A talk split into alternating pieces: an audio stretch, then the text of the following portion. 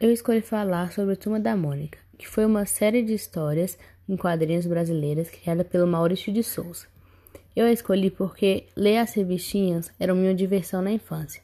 As histórias com a Mônica e o Cebolinha, seus conflitos eram super divertidos e engraçados. Ele com seu jeito de irritar a Mônica e ela com toda a sua fúria me faziam rir muito. Eu me sentia na história e esquecia do mundo. O Cascão com seu medo de água, sem nunca tomar um banho, sendo ameaçado e amedrontado por isso. Era bem legal também. A Magali com Milona, sempre me identifiquei com ela. Era uma das minhas favoritas. Eu amava ficar no meu quarto a tarde toda lendo as histórias e me divertindo. Por isso, eu escolhi falar sobre esse tema.